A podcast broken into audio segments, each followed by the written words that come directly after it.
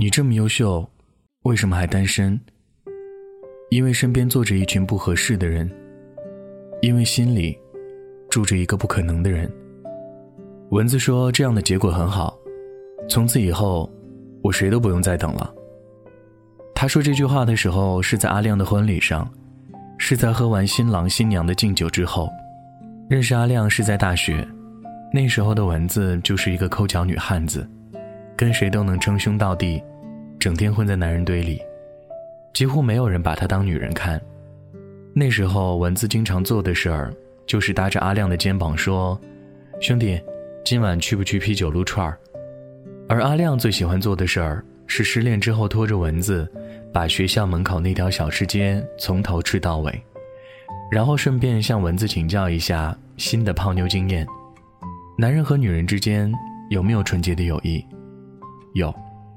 只要一个打死不说，一个装傻到底，所以蚊子看着阿亮身边的人换了一个又一个，从一个不会撩妹的傻愣子，到最后被蚊子调教成爱撩妹的小流氓。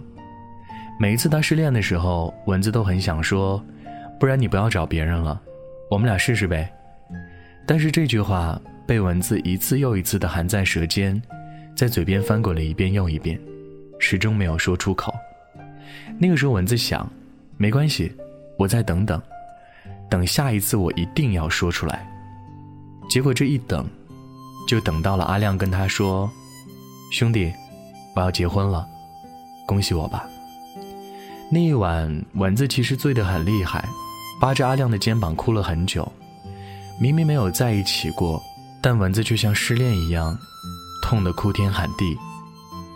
就算我说出来。也逃不离设定好的结局。阿亮一开始就把我当兄弟，如今也成不了恋人。也许我一开始等的，也不过是这一天罢了。我爱你，爱的认真，却又爱得像个怂包。我不敢说给你听，只能悄悄等着，等到你成了别人的，我终于不必再等了。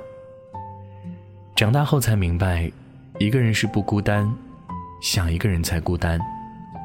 在电台听到这句话的时候，箱子忍不住红了眼眶。原本两个人已经说好，大学毕业之后，男朋友来箱子的城市工作、买房子、结婚。因为箱子是独生女，她不敢远嫁，但最后，男朋友拗不过父母的威逼利诱，还是想要回到自己的家乡发展。箱子气他的言而无信，负气分手。一个人回到了自己的城市，虽然提分手的是自己，但是在心底，箱子还是在等着男朋友。因为分手的时候，他说：“你先回去等我，我会准备好房子、车子来娶你。”这一等，便是好几年。突然有一天，男朋友打电话来，她满怀期待的接起。男朋友说：“我父母给我相亲了一个女孩，我觉得挺不错的。”放下电话，箱子觉得自己这么多年等待攒下来的勇气，仿佛都一泻到底，整个人都垮了下来。有人说过了就过了吧，就当做是一场回忆。有时候等一个人，其实就像在飞机场等一艘轮船，逗笑了别人，感动了自己。蚊子觉得自己等待的，就是一场笑话，但他除了一笑而过，也别无他法。小新最喜欢做的事情，就是去给他的每一条朋友圈点赞，因为点赞是一颗心，每一次点赞，就像在向他告白。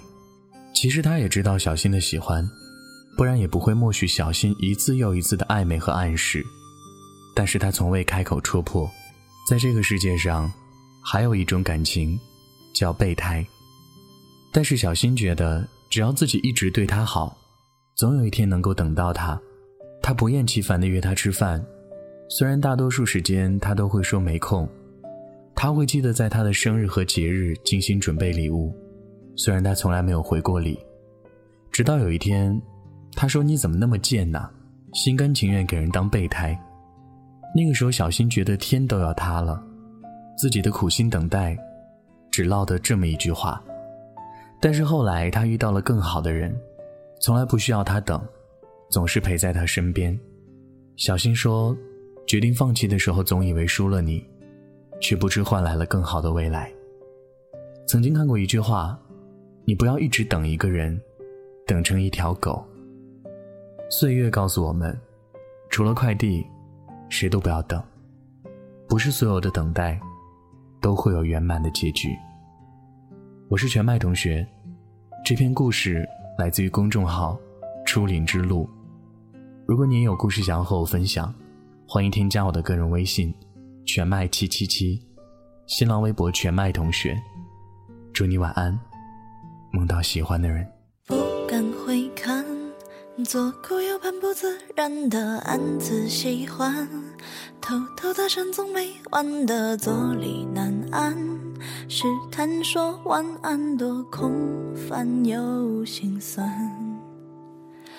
低头呢喃，对你的偏爱太过于明目张胆，在原地打转的小丑伤心不断，空空留遗憾，多难堪又为难。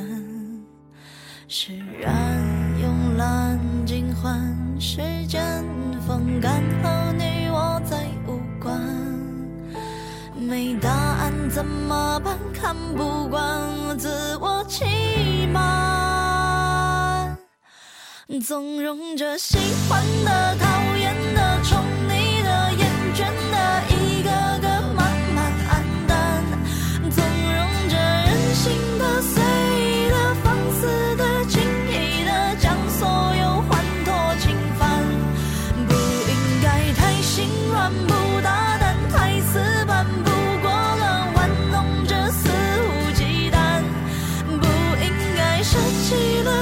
醒了，放手了，断念了，无可奈何，不耐烦，不算。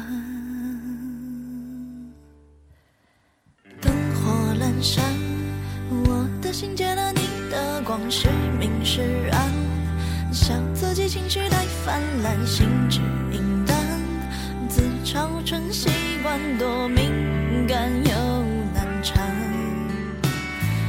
低头呢喃，对你的偏爱太过于明目张胆，在原地打转的小丑，伤心。